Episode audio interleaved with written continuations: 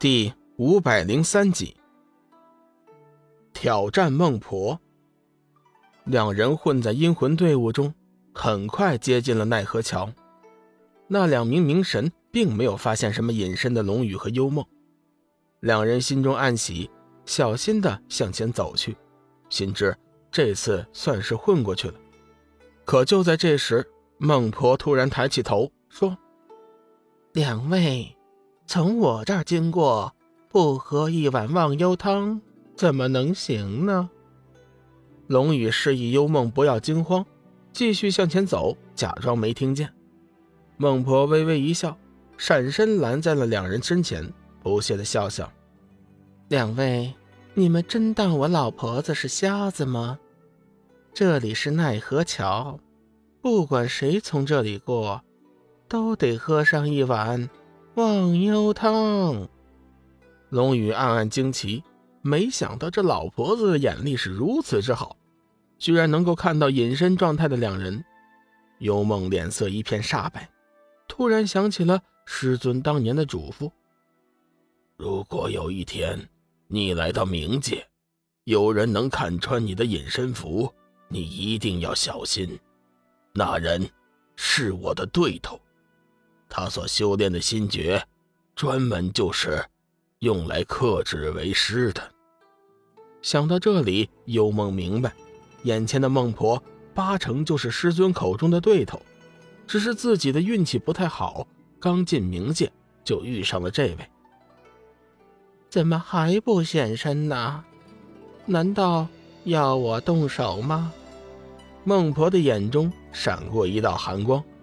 龙宇急忙示意幽梦解去符咒，两人现出身形之后，龙宇对着孟婆行礼道：“晚辈龙宇见过孟婆大人，今日之举实属无奈，还请大人莫怪。”孟婆对龙宇似乎不怎么感兴趣，微微看了一眼，随即就把目光转在了幽梦身上：“你很害怕我吗？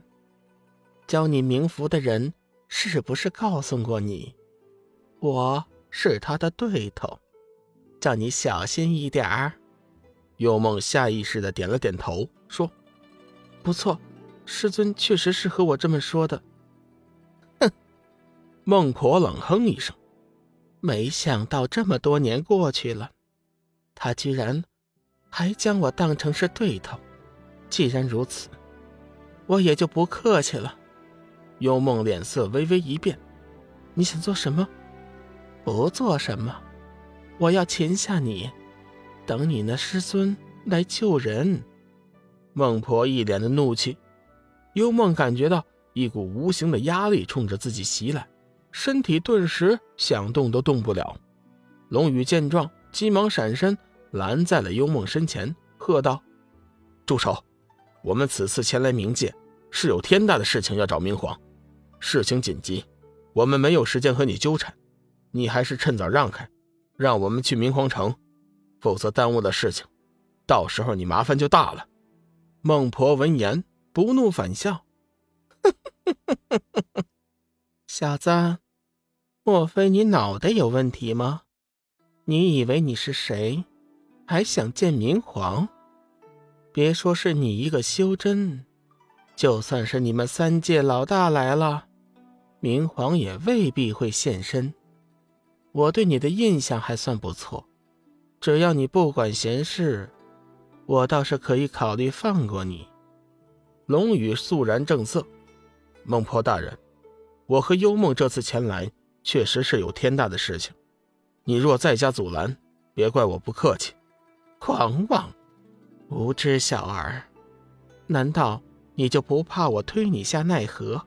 将你化为灰烬，叫你永世不得超生。孟婆的眼中闪过一道杀意。原本龙宇是不想惹事儿的，不过此刻事情惹上他，他也不能太过示弱。强者为尊的法则在冥界同样成立。孟婆大人，小子和幽梦并非有意与你为敌。如果你再如此咄咄逼人，晚辈免不了要得罪了。龙宇释放出强大的气势，将孟婆施加在幽梦身上的无形压力尽数化解。孟婆微微变色，不得不重新审视眼前的年轻人。你很强大，但是你别忘记了，这里是冥界，不是三界。孟婆依旧不屑地说道。龙宇的心中微微发怒，这老婆子实在是欺人太甚。自己时间不多，如果和他继续纠缠下去，肯定会耽误了正事儿。看来，只有靠武力解决了。龙宇已经打算和孟婆翻脸。孟婆大人，要怎么样才能放我们过去？龙宇寒声问道。孟婆冷笑一声：“ 奈何桥上就从来没有走过活人，你们两个小辈不知死活，还妄想从这里经过，简直就是天大的笑话。那么说。”一点商量的余地也没了。要想叫我破例也成，你们两个统统留下伺候本座。若是本座高兴，就可以放你们离开。既然如此，那小子就只好得罪了。说话间，龙宇已经祭出光能剑，准备以光能剑对敌。这里的灵气和三界不同，斩日仙剑无法发挥其威力，倒是光能剑丝毫不受影响。